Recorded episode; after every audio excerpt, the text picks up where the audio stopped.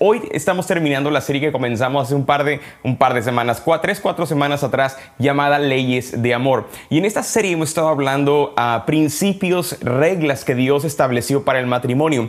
Porque durante toda esta, esta serie hemos hablado de varios principios. Voy a, a manera de, de, repaso rápido, voy a recordarles cuáles son esos principios que hemos hablado. Pero una de las cosas que establecimos desde, un, desde la primera reunión, si tú tuviste la oportunidad de vernos en línea o, o, o has estado yendo a alguno de los servicios presenciales, durante la primera ah, parte de esta serie hablamos que Dios le dio a Adán y Eva cuatro principios, cuatro leyes, cuatro reglas que van a garantizar el funcionamiento, el éxito de su matrimonio para toda la vida. Lo primero que Dios hace cuando Dios creó a Eva, lo primero que hace al declararlos como, como marido y mujer, al casarlos Dios, es darle instrucciones para su relación. Y qué impresionante es que Dios pensó en ti y en mí también, al no solamente dejar que estas leyes o estas reglas para el matrimonio fueran para Adán y Eva, sino que estas leyes trascienden para nosotros también. Y la palabra de Dios sigue siendo viva y sigue siendo eficaz perdón, hasta el día de hoy. ¿Cuántos pueden decir amén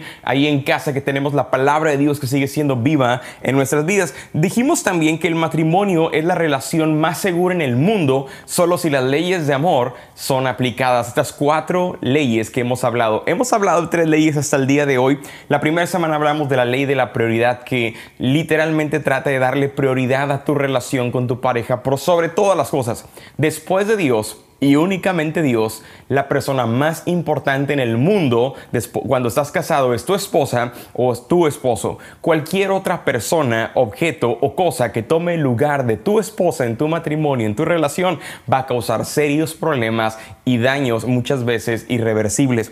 La segunda semana hablamos acerca de la ley del servicio y básicamente esta ley nos lleva a servirnos mutuamente, servirnos el uno al otro. Muchos crecimos con esta ideología de que la mujer es la que tiene que servir, pero ¿Sabes que la Biblia no dice eso? La Biblia dice que sométanse mutuamente en reverencia al Señor. Habla de los dos, tanto el hombre como la mujer tiene que tener este, este carácter, este espíritu, esta actitud de servicio, la cual tenía Jesús mismo al venir a esta tierra, que siendo a Dios, dejó su posición en el cielo para tomar la forma de un hombre y venir a servirnos a nosotros. Tenemos un ejemplo claro en las escrituras de cómo tú y yo tenemos que servir y es imitando a Jesucristo. Y la semana pasada, si estuviste en esta reunión presencial, qué gusto tenerte ahí, la pasamos increíble, un tiempo único y hablamos acerca de la ley de fusión. Y esta ley de fusión habla acerca de crecer juntos en el matrimonio, de hacer cosas juntos, de buscar este tiempo de, de nuestra relación, de que nada nos separe. Hemos hablado de que ni siquiera nuestros hijos deben de separarnos en nuestra relación matrimonial, ni la familia, ni los padres, ni los suegros, por más increíbles o amorosos que tengamos, incluyendo la suegra, nadie debe separarnos de nuestra relación en nuestra prioridad y tenemos que proteger esta prioridad siempre por el resto de nuestras vidas. Hoy quiero concluir con esta, con esta cuarta ley que vamos a estar hablando, en un momento la voy a ver, pero quiero que leamos juntos el versículo y el, el pasaje de Génesis que hemos estado leyendo durante todo esta serie, porque vamos a, hablar hoy de esta última ah, regla que Dios le da o ley que Dios le da a Adán y dice Génesis 2, 24 al 25, esto explica por qué el hombre deja a su padre y a su madre y se une a su esposa y los dos se convierten en uno solo. Tanto el hombre como la mujer estaban desnudos, pero ninguno de los dos se avergonzaba. Por eso, yo no sé ustedes, pero ¿alguna vez tienes un vago recuerdo de cuando te sentiste ah, avergonzado delante de las personas? Dice la palabra que Adán y Eva estaban desnudos y no se avergonzaban. Yo no sé, pero para mí es bien difícil no estar sin ropa y no tener un poco de vergüenza, ¿no es así? Yo recuerdo que cuando estaba en sexto grado, eh, mis amigos de, la escuela en ese tiempo estaban haciendo bromas pesadas, ¿no? Ya sabes, cuando vas a la clase de educación física, ibas con tu uniforme, te cambiabas o tenías tus shorts, tus tenis, ibas a correr, a jugar un rato, pero hubo una rachita, una temporada en donde varios amiguitos empezaron a, a proponerse a bajarle los shorts a todos sin importar si estaban enfrente del maestro, enfrente de las niñas, enfrente de quien sea, pero no lo hacían en privado, lo tenían que hacer en público para que recibiera la mayor cantidad de burlas y risas la persona que, que se lo hacían.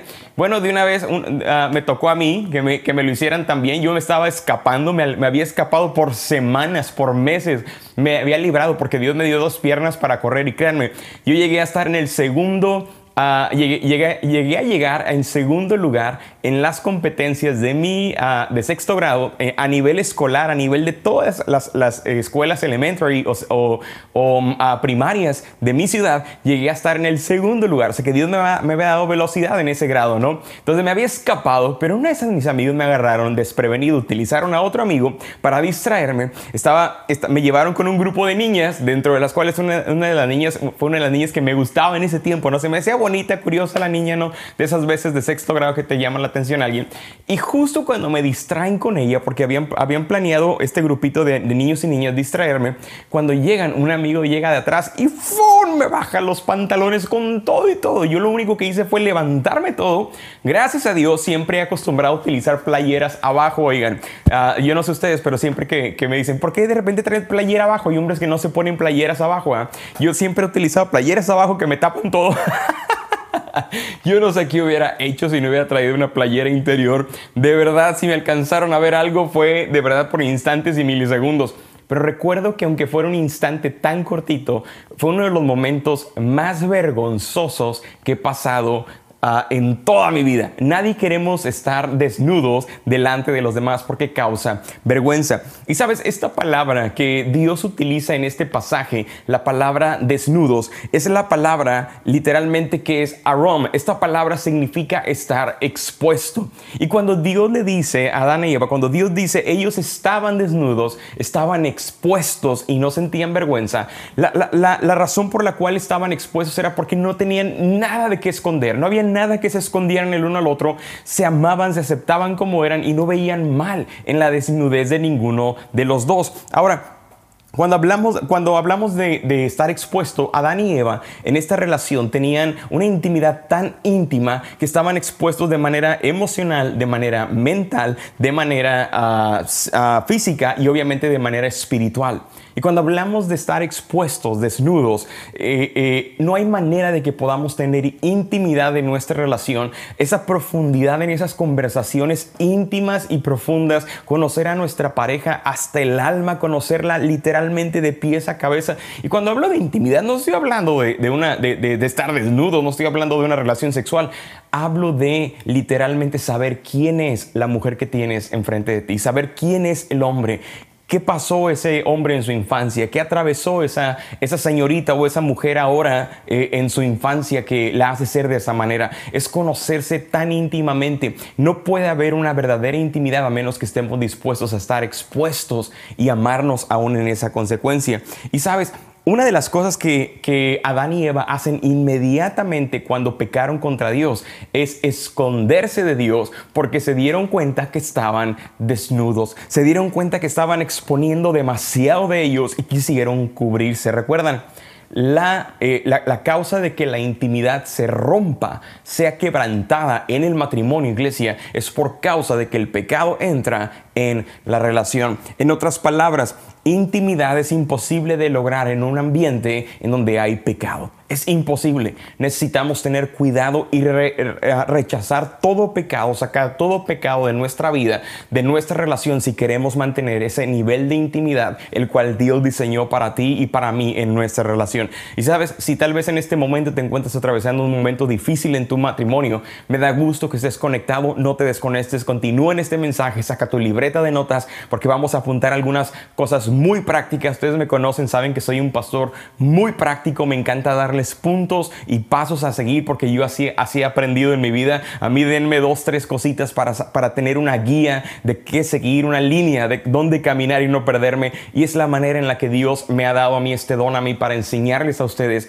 Es que si están listos para anotar, yo quiero que entiendan esta, esta última ley. La cuarta ley, cuarta regla, cuarta instrucción que Dios le da a Adán y Eva es la ley de pureza. Y como les dije en un momento, no, me, no, no, se vayan a asustar algunos de los papás. El pastor va a hablar aquí de sexo y cosas así, medias locas. Tengo a mis niños en casa.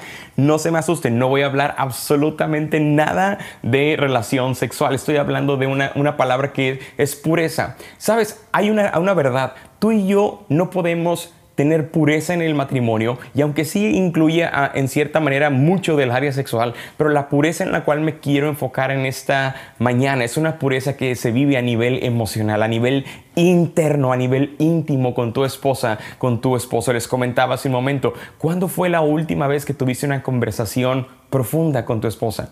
Muchas veces tenemos conversaciones superficiales y como hombres decimos, pastor, pero yo hablo todos los días con mi mujer. Ella que se queja, que dice que yo no paso tiempo con ella. Yo todos los días le hablo, pero lo único que le hablo es vieja, ya está la comida, vieja y mis calzones ya los lavaste, vieja y ya fuiste a hacer el mandado, vieja y ya pagaste, mujer y ya fuiste allá. Y esas son todas sus conversaciones. Pero ¿cuándo fue la última vez que le preguntaste por qué se sentía, por qué se veía seria? ¿O por qué anda un poco callada de lo normal? ¿O por qué la última vez que le preguntaste y te enteraste, te diste el tiempo de saber qué es lo que está pasando en ese corazón? ¿Verdad? Porque esa es la intimidad que tiene que haber y no puede haber intimidad si no, si no mantenemos esta ley de pureza íntegra, cuidada en nuestras vidas. La ley de pureza nos lleva a tener cuidado en nuestra relación en cierta manera todos hemos experimentado esta ley en, nuestra, en, nuestros primeros comienzos de nuestra relación cuando andábamos de novios con nuestra pareja, ¿no? Con tu esposa.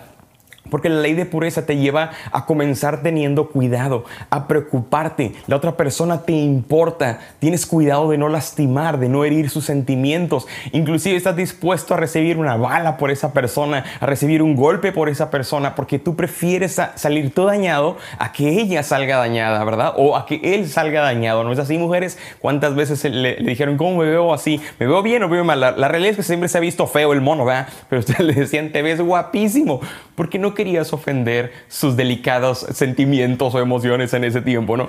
Y lo mismo con las mujeres eh, eh, y pasa viceversa. Pero teníamos cuidado. ¿Recuerdas cuando comenzabas a salir con ella, tenías esta tensión? Yo recuerdo cuando comencé a salir con Sandra en aquellos tiempos, me comportaba como un caballero. Recuerdo que invertí de mi propio dinero, compré un libro y, este libro hablaba de cómo tratar a una dama como, como, como todo un caballero. Hablaba de cómo atenderla, hablaba de cuando te daba consejos prácticos como de un padre. Por cierto, el libro, el libro se llama Cartas a Felipe. Se los recomiendo jóvenes solteros que están queriendo salir con una señorita.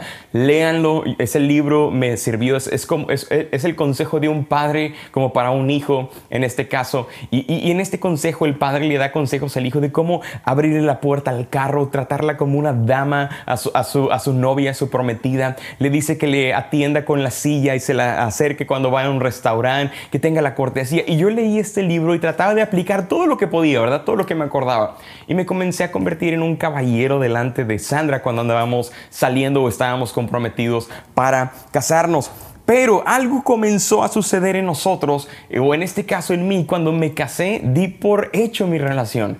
Dejé de perseguir a mi esposa, dejé de buscar ese, ese cuidado, esa, eh, no, que me dejara de importar, pero en este caso se tornó en, ya necesitas tú comenzar a cambiar, yo estoy bien, el, problema eres tú. Y, comencé a descuidar mi relación con ella, comencé a permitir que el enojo comenzara a ser parte de mi estilo de vida, comencé a, a vivir un estilo de vida como hombre y como esposo enojado. A veces no le decía por qué estaba enojado, simplemente no entendía por qué ella tenía un carácter así o por qué era así de esta manera. No lo sabía, estábamos aprendiendo juntos. Pero desde nuestros primeros años de nuestra relación me di cuenta de que si no aprendemos a lidiar de la manera correcta con la crítica o el enojo o la ira ah, o las, los conflictos en nuestra relación, vamos a tener un desastre de matrimonio. Y eso fue lo que me sucedió a mí, eso fue lo que nos sucedió a nosotros. Yo no supe lidiar con el conflicto y el enojo en mi vida y lo llevé a mi matrimonio, trayendo un problema grave por los primeros dos, tres años de nuestra relación. Y yo quiero enseñarte de esta manera en esta mañana porque no podemos tener pureza si no aprendemos a lidiar con conflicto y enojo en nuestras vidas. Así que quiero que abras tu Biblia si la tienes o tienes tu aplicación de la Biblia. Acompáñame a Efesios capítulo 4, verso 26. Fíjate, fíjate lo que dice la palabra. Dice, además no pequen al dejar que el enojo los controle no permitan que el sol se ponga mientras siguen enojados, porque el enojo da lugar al diablo. En otras palabras, Dios está de acuerdo en que nos enojemos. Está bien, puedes enojarte. El, enojo es parte, es una de las emociones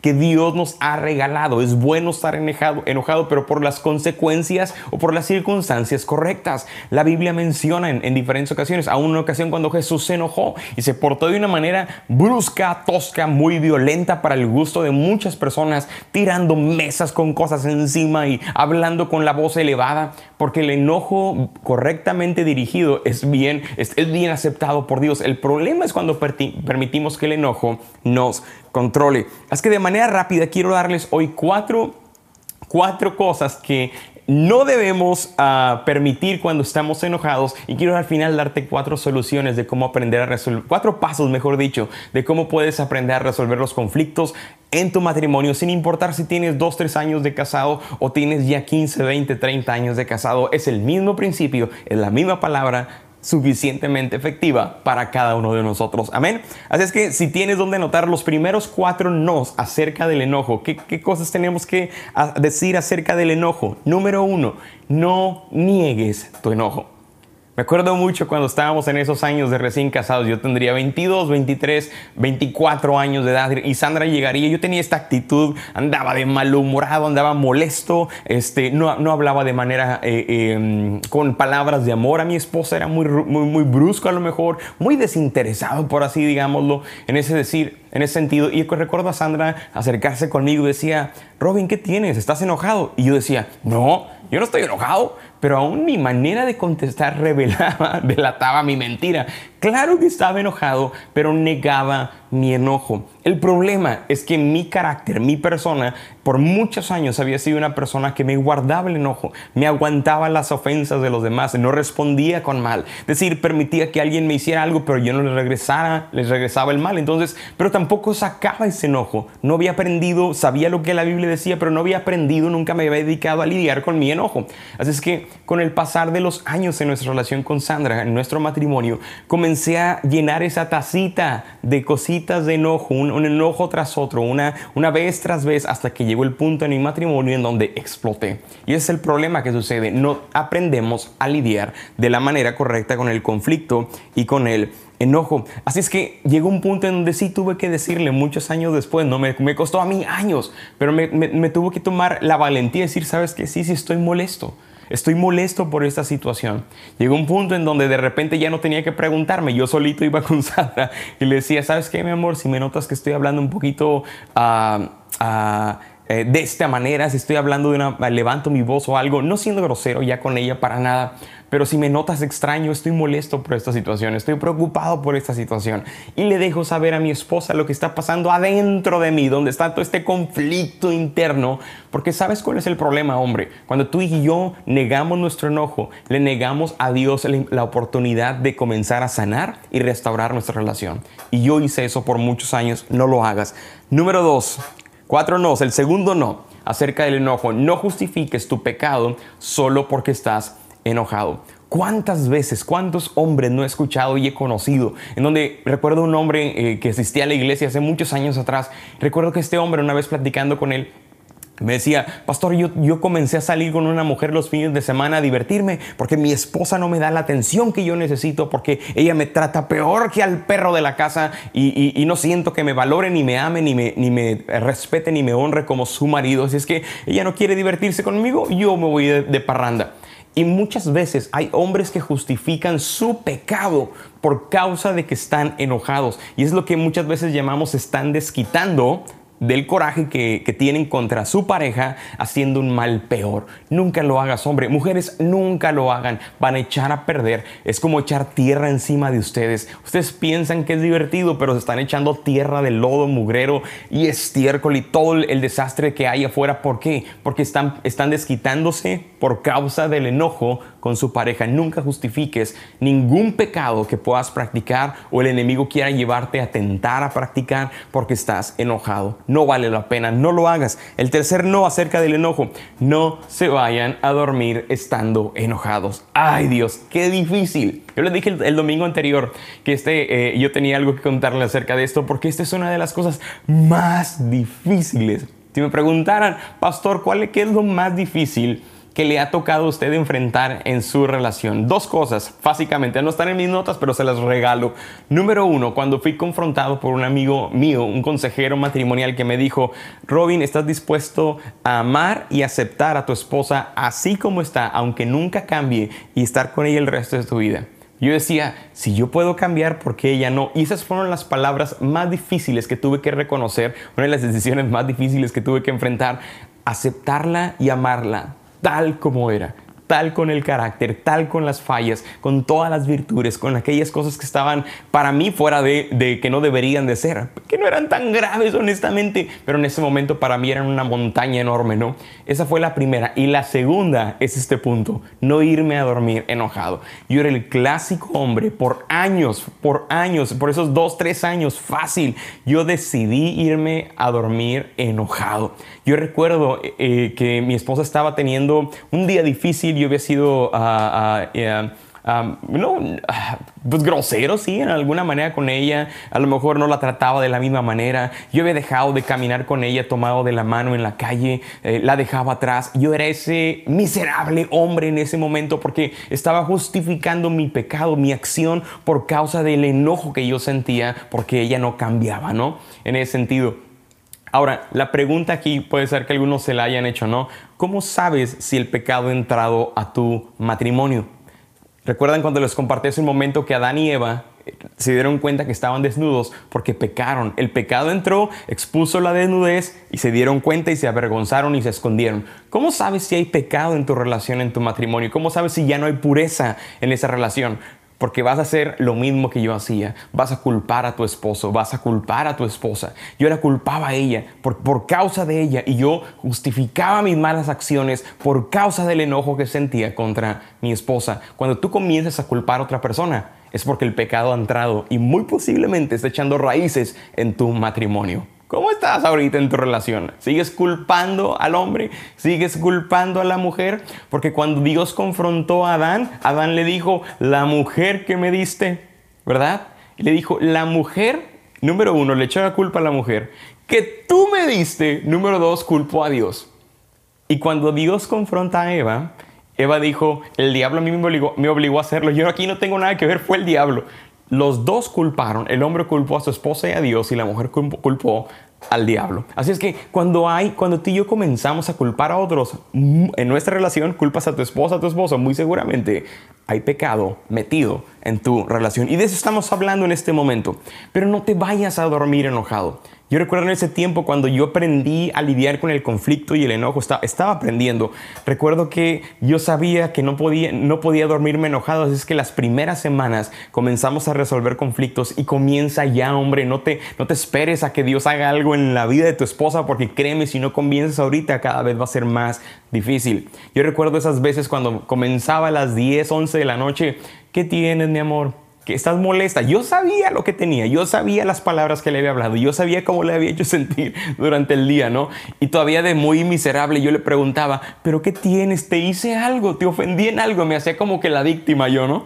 Y recuerdo que Sandra estaba llorando así de, en un ladito, llorando, ¿no? Y, y, ahí estaba así como que, sí, ¿y qué te hice, mi amor? Y estaba, ¿no? Y yo recuerdo que er, era mucho llorar para Sandra, yo desesperado. Las primeras veces que queríamos resolver conflictos, eran tres horas, no les exagero, mi esposa está aquí de testigo, eran tres horas porque era tanto el daño que había causado a mi esposa que cada vez que yo le preguntaba algo, ella, ella le costaba muchísimo expresarse conmigo. No sé, a lo mejor ella tenía miedo de mí en alguna manera, no porque fuera violento, sino porque no quería lastimarme, no quería ofenderme, no quería que nos separáramos en nuestra relación. Pero sabes que esas primeras semanas nos comenzamos a tardar tres horas cada vez que había un conflicto, dos, tres horas. Con el pasar de semanas ya nos tomaba una, dos horas, con el pasar de los meses ya nos tomaba una hora, con el pasar de los años ya nos tomaba simplemente 30 minutos resolver un conflicto antes de dormirnos, ¿verdad? Hoy en día Hoy en día, para resolver un conflicto, ni siquiera nos esperamos en la noche. Hoy en día, desde hace muchos años para atrás, hemos aprendido a resolverlo en el instante. Noto una actitud extraña en mi esposa y le digo, mi amor, ¿cómo estás? ¿Tienes algo? Sé que no estás, te sientes, algo pasó, te dijeron algo, alguien te habló, te acusaron de algo. Este, dime para quién, a quién vamos a golpear, a quién vamos a entregar a Satanás en este momento. Bien, bien, apóstol Pablo, ¿no? Entregando a Satanás a media iglesia. ¿A quién vamos a entregar? Y no, muchas veces son conflictos, muchas veces los niños eh, eh, anduvieron intranquilos, inquietos, no hicieron caso, tuvo un día pesado. Ah, varias cosas se juntaron y aprendemos a resolver los conflictos juntos en ese momento. No se vayan a dormir enojados. Número cuatro, el cuarto no acerca del enojo. No le den lugar al diablo.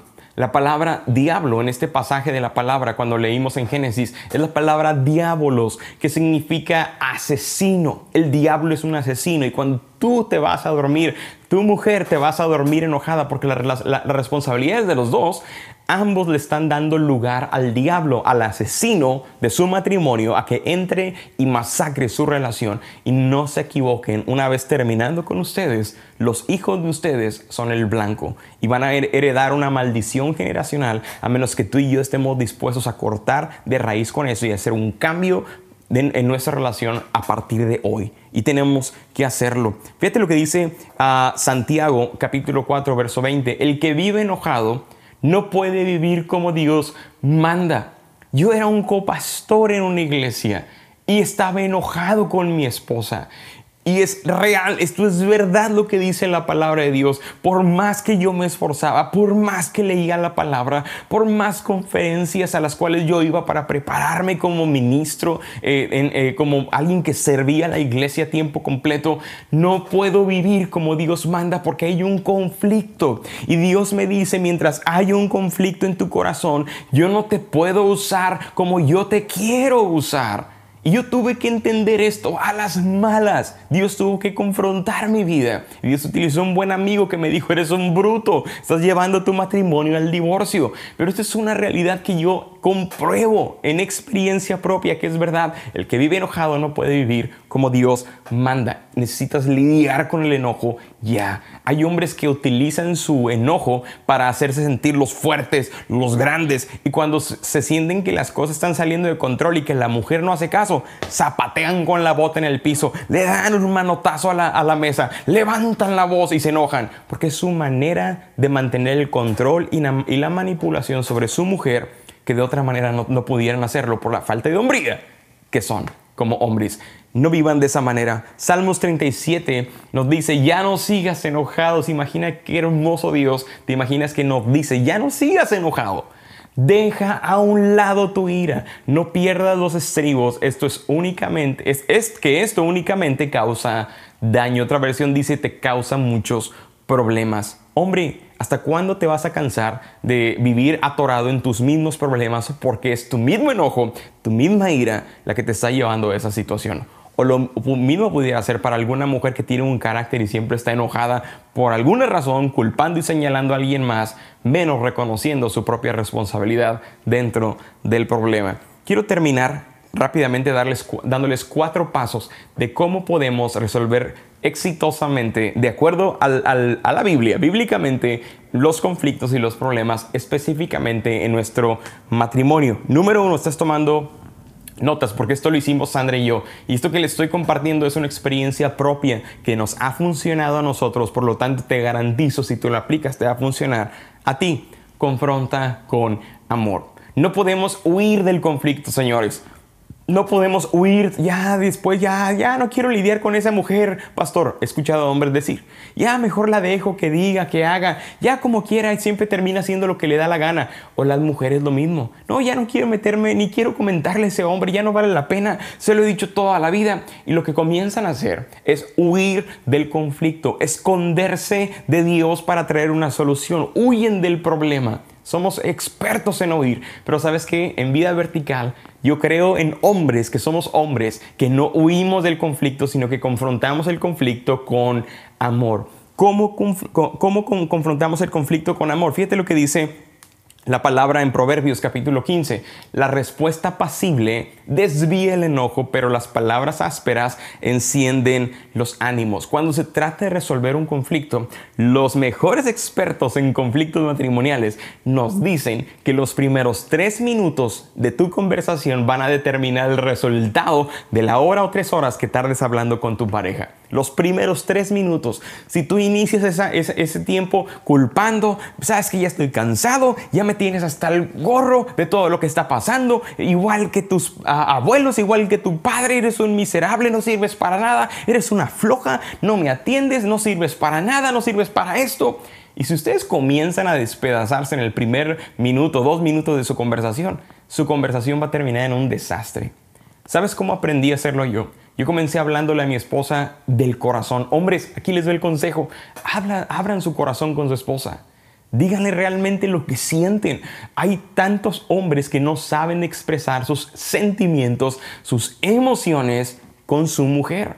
Y nos cuesta, a mí me costaba también, pero yo tuve que aprender a hacerlo y entre más rápido lo hagas, mejor. Mi amor, te amo. Sabes que estoy dispuesto a darlo todo por ti. Yo me comprometí delante de Dios y de muchos amigos a estar contigo el resto de nuestra vida, pero esta situación me duele, esta situación me afecta, esta manera en la que me estás hablando, tratando o me siento así por causa de lo que haces conmigo o por la manera en la que me hablas, me lastima, me hace responder, me hace enojarme más. Necesito tu ayuda. Y cuando comenzamos a abrir el corazón el uno al otro, da, un, da lugar a la conversación cuando involucramos el amor. Sabes, Dios tiene que estar involucrado en este, en este conflicto. Es que confronta la situación con amor. Número dos, confronta el problema, no a la persona. Clásico, clásico es el hombre que llega a confrontar, pastor, es que mi esposa, ¿ah? la mujer que me diste, pastor, pastor, es que mi esposo, ese hombre, no hace esto, no hace el otro, siempre señalando. Pero ¿sabías que el hombre no es el conflicto? ¿Sabías que la mujer no es el conflicto? ¿Sabías que la Biblia que tú lees y has leído por muchos años dice que nuestra lucha no es contra carne y sangre, no es contra personas de carne y hueso? Tu lucha es contra principados y potestades, es contra espíritus demoníacos de maldad, malignos que quieren destruir tu relación con Dios, con tu esposa, con tu esposo y que seas, un miserable hombre o mujer el resto de tus vidas. Porque el, blanco no solamente eres tú, el blanco son tus hijos. El, el enemigo está tratando de destruir tu generación, tu linaje, tu descendencia y comienza destruyendo tu matrimonio. Fíjate lo que dice la palabra en Efesios 4:31. Líbrense de toda amargura, furia, enojo, palabras ásperas, calumnia y toda clase de mala conducta. ¿Verdad? Entonces, muchas veces como, como ah, hombres o como mujeres, como pareja, cometemos el error, le decía hace un momento, de solamente señalar a la persona. Pastor, es que la manera en la que me habla, ya no sé cómo tratar a esta mujer, siempre me habla con desprecio, pero sabes que muchas veces los hombres no nos tomamos el tiempo, en lugar de nada más culpar y señalar, ver la razón por la cual ella me está tratando de esa manera. ¿Será que me lo merezco? No estoy justificando la mala acción. Ninguna mujer, ningún hombre debería de pagar mal por mal, porque dice la escritura, no paguen el mal que les hacen ah, con el mismo mal. Al contrario, hagan bien porque van a demostrar que ustedes son hijos de Dios. Somos, somos representantes del reino de Dios. No estoy justificándolo, está absolutamente mal. Pero muchas veces cuando alguien nos está tratando mal, ¿será porque hemos sembrado algo malo en ellas? ¿Será porque hemos, hemos sembrado un problema, hemos sembrado odio, hemos sembrado coraje, hemos sembrado palabras ásperas, como dice la escritura, hemos sembrado calumnias, hemos sembrado enojo, furia en la vida de nuestra esposa? ¿Sabes? Algo que me impresiona de Dios es que Dios le dio a la mujer un potencial que ningún hombre jamás podrá lograr. Ni en la época que vivimos actual de transgenerismo, jamás ningún hombre, ni vestido de mujer, ni como lo quieran ver, jamás podrá lograr. Dios le dio a la mujer la capacidad de multiplicar todo lo que le es depositado en ella.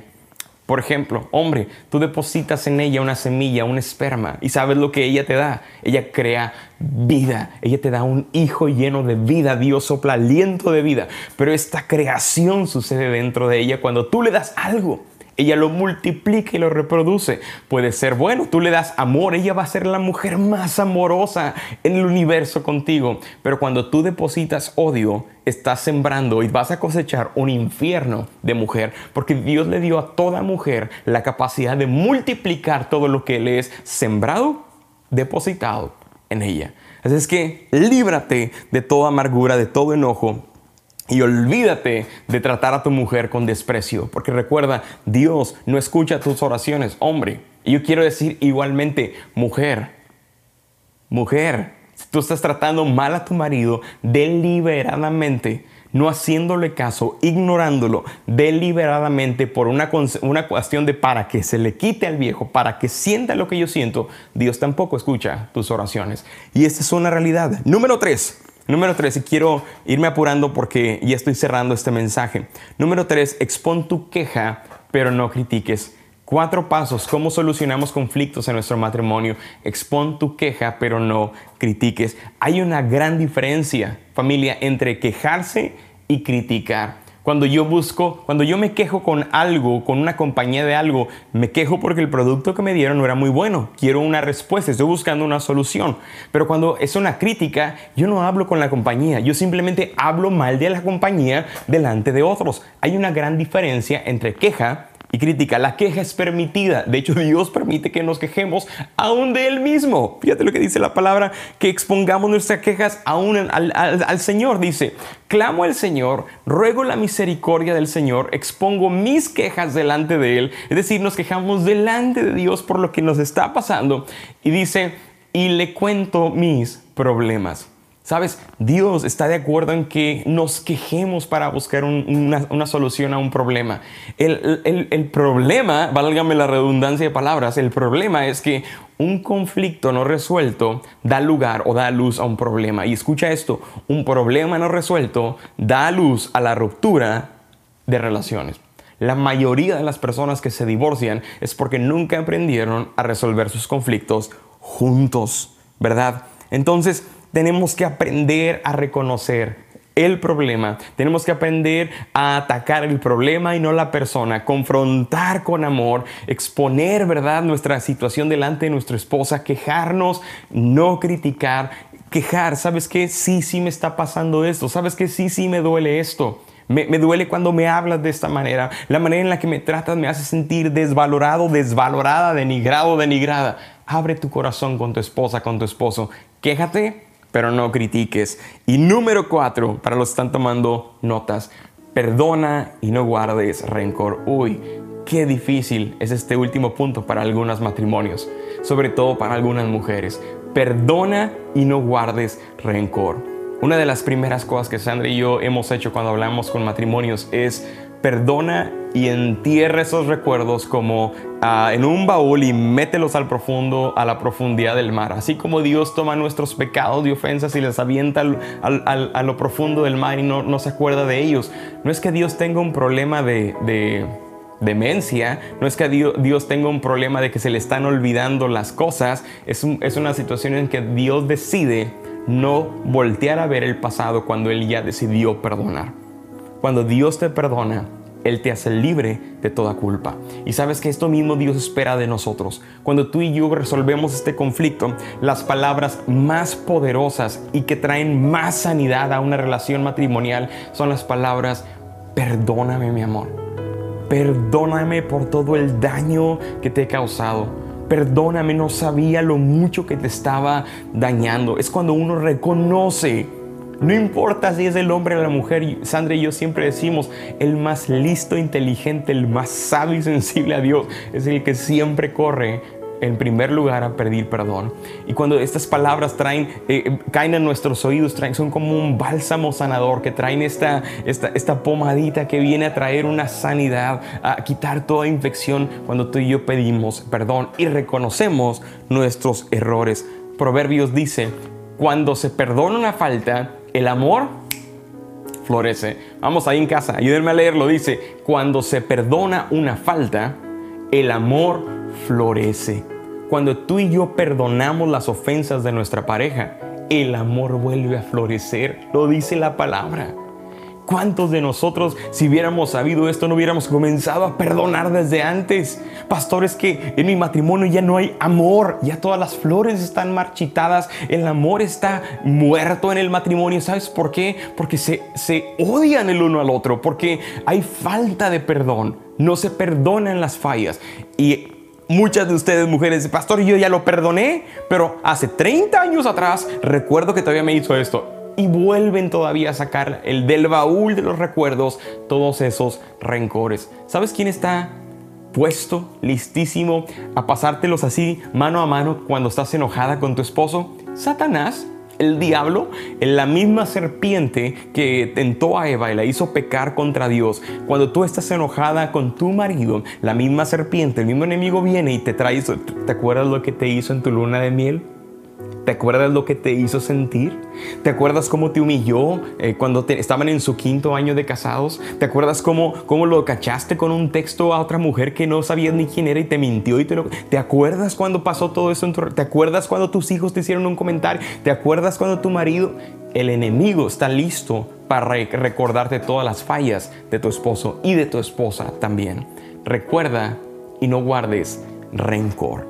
Yo no sé cuál de estas cuatro pasos para traer conflicto y resolución, perdón, para resolver los conflictos y traer solución a los problemas en nuestro matrimonio, necesitas poner más atención. Pero yo te voy a dar un consejo, aplica los cuatro nos ha librado a mí y a mi esposa de muchos problemas, de muchas dificultades y ha mantenido nuestra relación con un amor vivo, una llama encendida hasta el día de hoy. Y se los digo de corazón, es un amor no fingido, esto no es, una, esto no es algo inventado, es una realidad. Cuando ustedes nos conocen a nosotros, desde el principio saben que hemos sido de esta manera porque hemos permitido a Dios tratar con nuestros corazones. Todo comienza reconociendo nuestras fallas, manteniendo esta ley de pureza. Y recuerda, es imposible vivir en pureza mientras no aprendamos a lidiar con el conflicto y los problemas en nuestro matrimonio. Acompáñame a orar, quiero que cierres ahí tus ojos por un momento.